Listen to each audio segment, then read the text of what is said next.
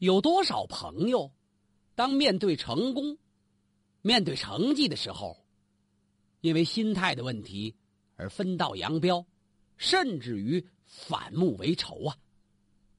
中国历史上有很多这样的人。您就拿东晋末期北府兵里两位著名将领来说吧，一个是刘裕、刘季奴，还有他那铁哥们刘毅，俩人是老乡，曾经一块儿建功立业，剿灭篡位之君桓玄。按说俩人都建立功勋了，可这刘毅呀，特别嫉妒这刘裕，在讨伐孙恩的时候。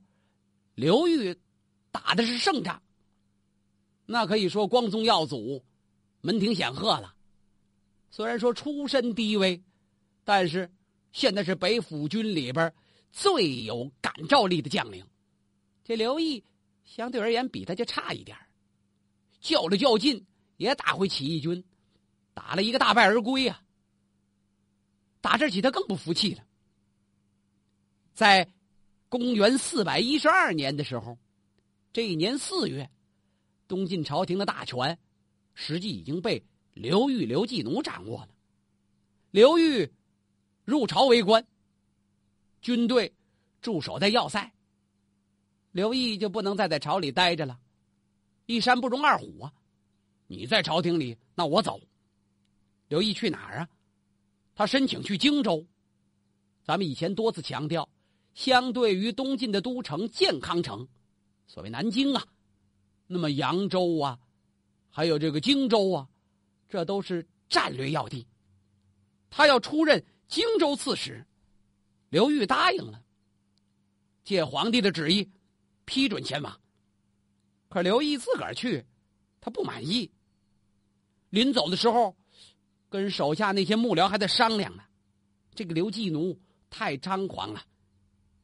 我只恨没有遇到像刘邦、项羽那样的英雄，能与他们一争中原。现在让我去荆州，我得把你们都带上，带着一个班子去呀！啊，一朝天子一朝臣，到荆州光杆司令，谁听他的呀？大伙一听，那那那刘裕将军能答应吗？他不答应，我找他当面辩理。又写了一份表彰。要求把原班人马全带到荆州，刘裕依然同意。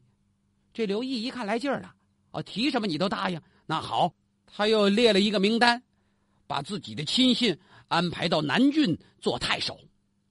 这些地方都很重要。刘裕看完之后微微一笑，依旧批准呐。临走上任之前，刘毅要到京口去扫墓。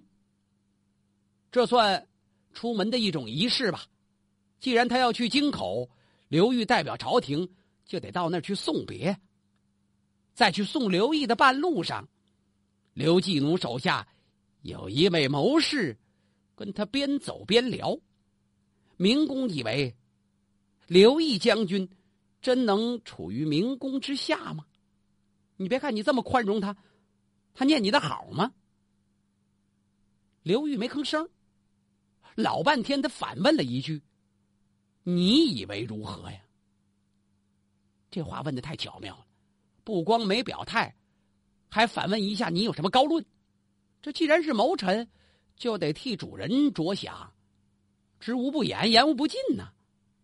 明公，我看连百万之众，攻必取，战必克，刘毅不如将军你呀。但是他之所以狂妄。就是因为他涉猎书传，咏诗谈论，他算是一个名人，看的书多，他会写诗，所以他自认为高明，经常聚一些名门望族、清谈高手坐一块谈过玄，这您谈不了，所以他迟早会跟您对立。那你的意思呢？我看，与其让他将来做大成患，倒不如。趁这次见面，把他除了呀！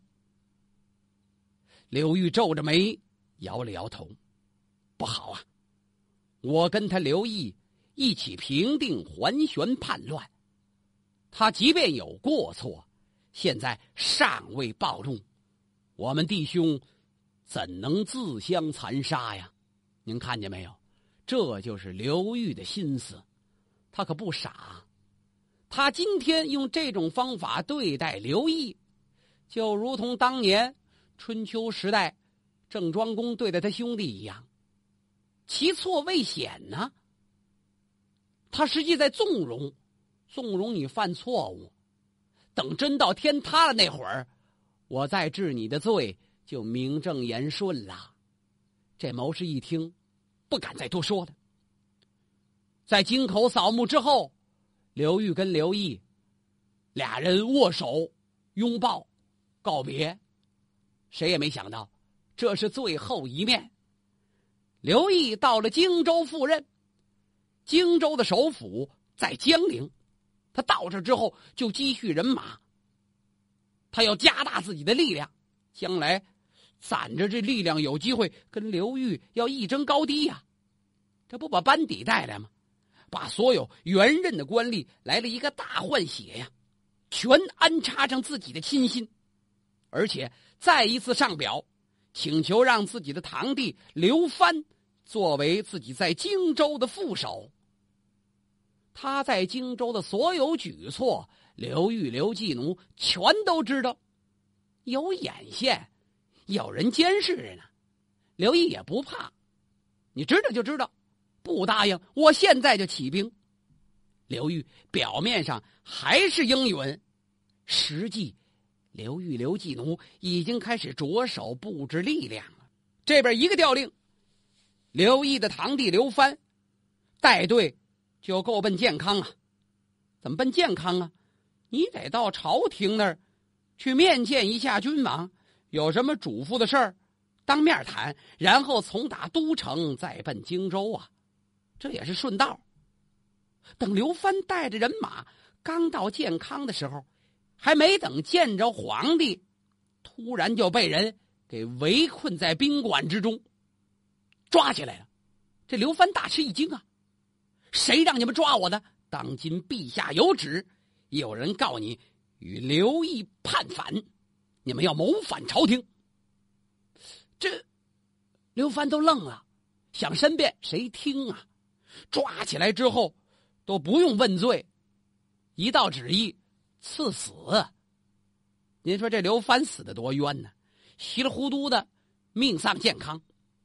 他死了之后，刘裕封锁消息。根本就不让任何人知道刘藩已死。然后呢，他任命司马修之作为荆州、幽州等六州的军事头领，封他为荆州刺史。荆州刺史不刘毅吗？别着急呀，他告诉司马修之：“你得接刘毅的班儿。”刘裕亲自带领人马由打健康出发，去征讨刘毅啊。这对当年患难兄弟、共成大事的朋友，终于挑破了窗户纸，成了敌人了。刘裕派出的先锋队伍，领兵的将军叫王镇恶。这王镇恶是前秦的那位名相王猛的孙子，大概是血缘相传，还是家族遗风。这王镇恶也工于心计。让他带领先头部队去攻打江陵。王镇恶这一路走来就在想：直接攻打刘毅早有提防，排兵布阵、斗引埋伏，那会损伤我很多兵力呀。如果以巧计而取之，倒是上策。不过这巧计怎么出来呢？一路走，王镇恶是一路琢磨。好几宿都没睡踏实觉，哎，眼看到了荆州边上的时候，到了人地界了，他这主意也想好了，继续往前行进。在这一年十月，王镇恶的人马离江陵城不远了。江陵是荆州的首府，这就要见着刘毅了。在离江陵二十里的地方，有一个地儿叫豫章口。在这个地方停住队伍，王镇恶一番交代：水路要留好退路，步兵做好准备，然后把队列排好，竖起大旗，旗下都放置着战鼓。王镇恶吩咐命令：等我到得江陵城的时候，你们就擂起战鼓，让人以为大军随后而至。这二十里的距离，鼓声震天，一定能恐吓住敌人，千万不要耽误了。交代完了之后，他率领的其余的主力部队就奔了江陵城了。这一路走来，是旗帆招展，袖带飘扬，上书斗大的“刘”字。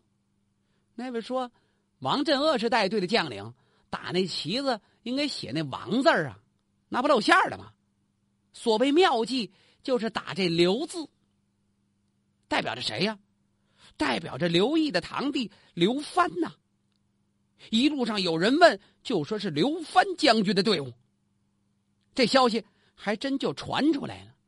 那老百姓人言相传，比长翅膀还快呢。江陵城里也接着信儿了。刘毅一听啊，我堂弟来了，他派自己的亲信，你出城去接一趟吧。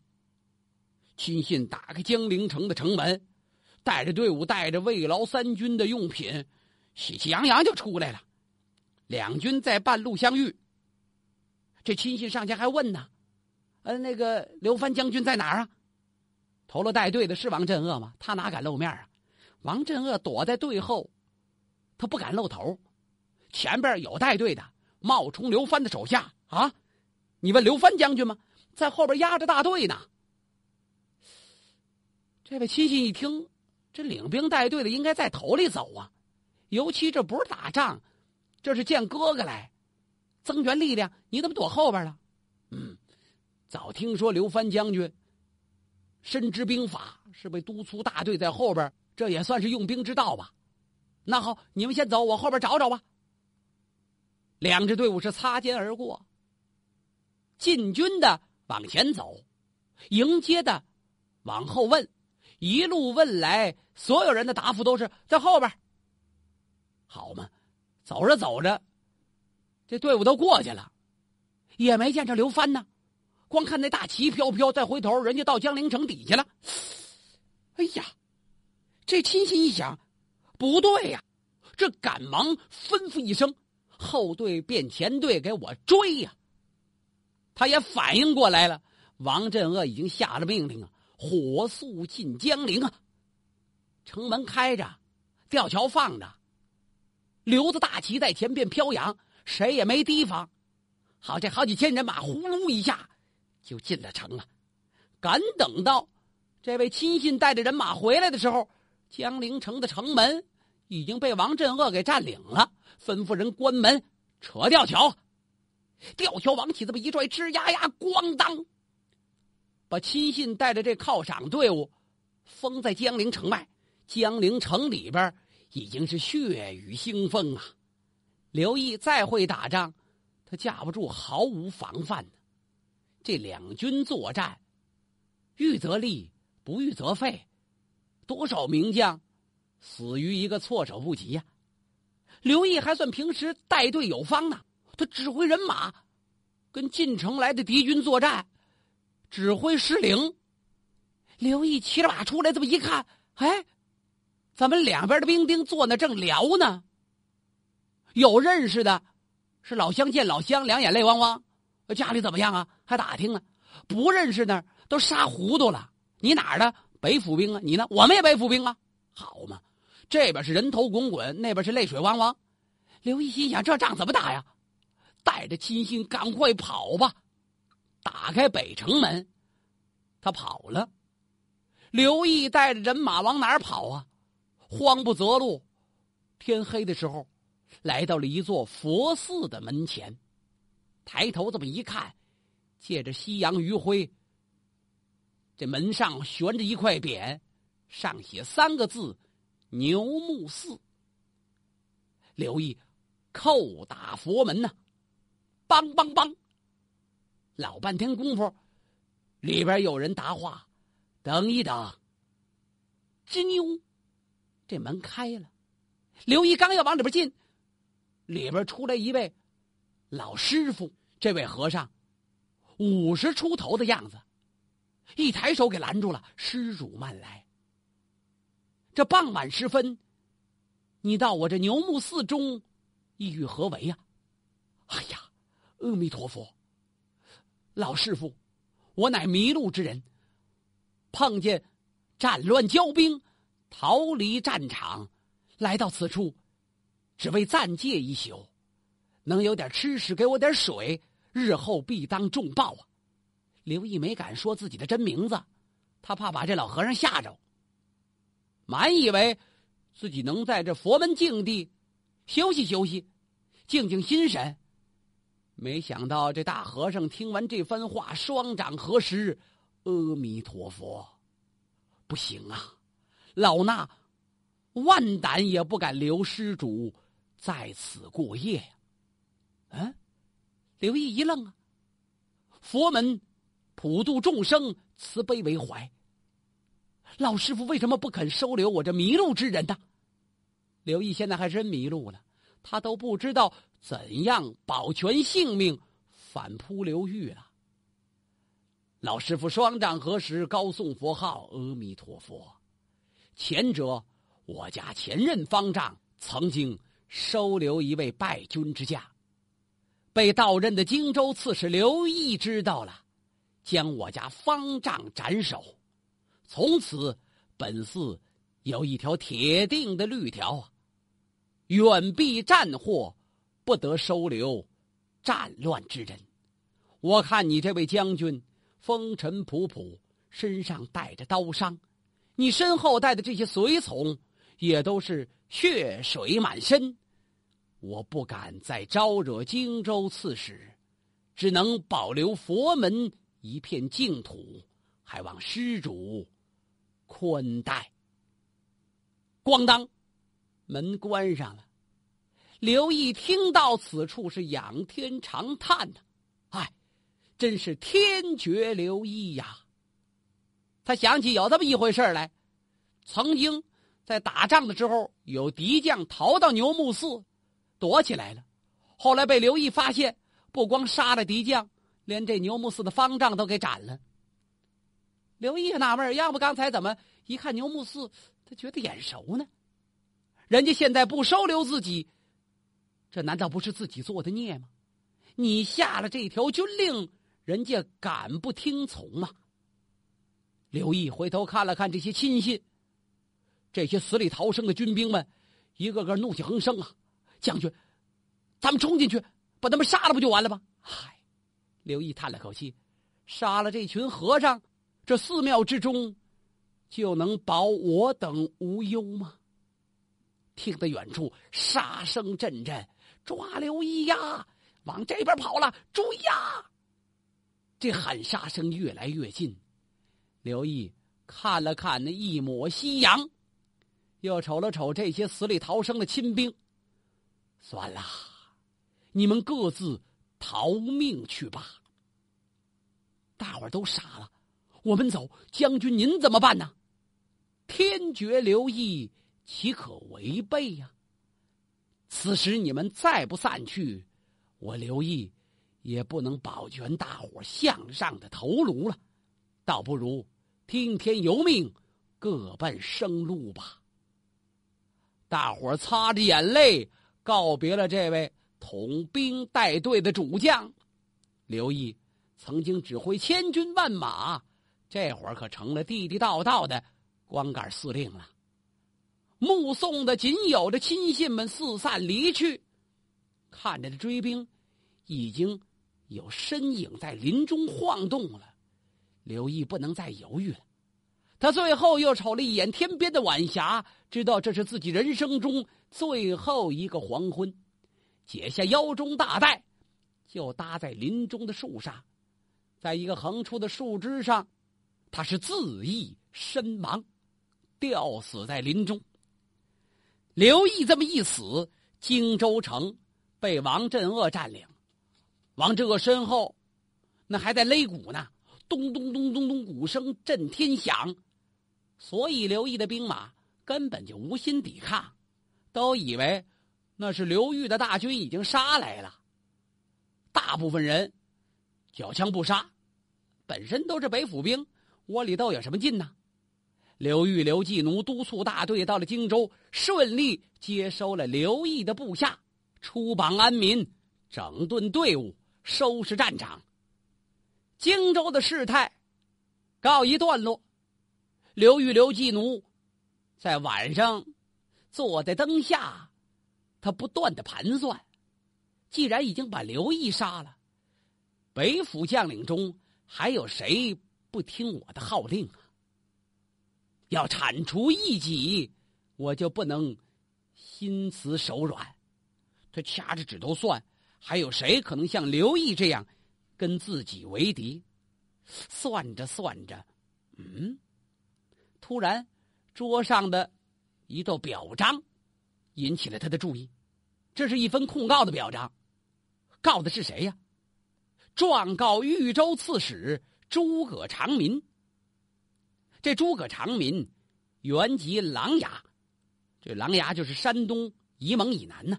后来随着南迁的晋王室，也来到江南了。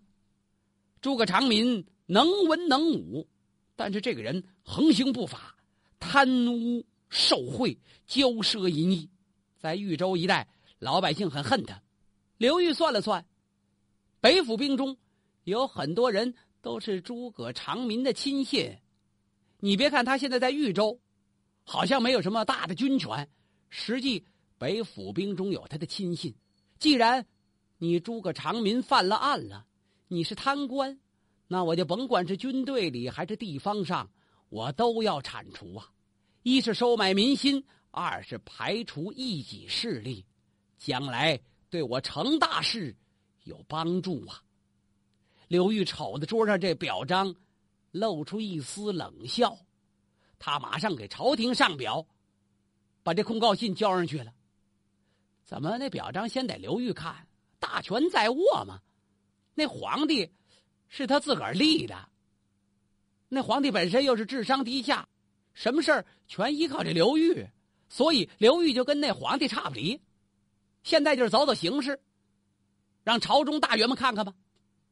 朝中大员也有跟诸葛长民来往的，一看有人告诸葛长民，刘裕没表态，但他看完这表彰了，那诸葛长民就要悬呐。很多人偷偷把这信儿就报给了豫州刺史了。豫州刺史诸葛长民接的这封信，心里边都凉了。他冷静了半天，看来刘裕杀了刘毅，要拿我下刀了。想当年。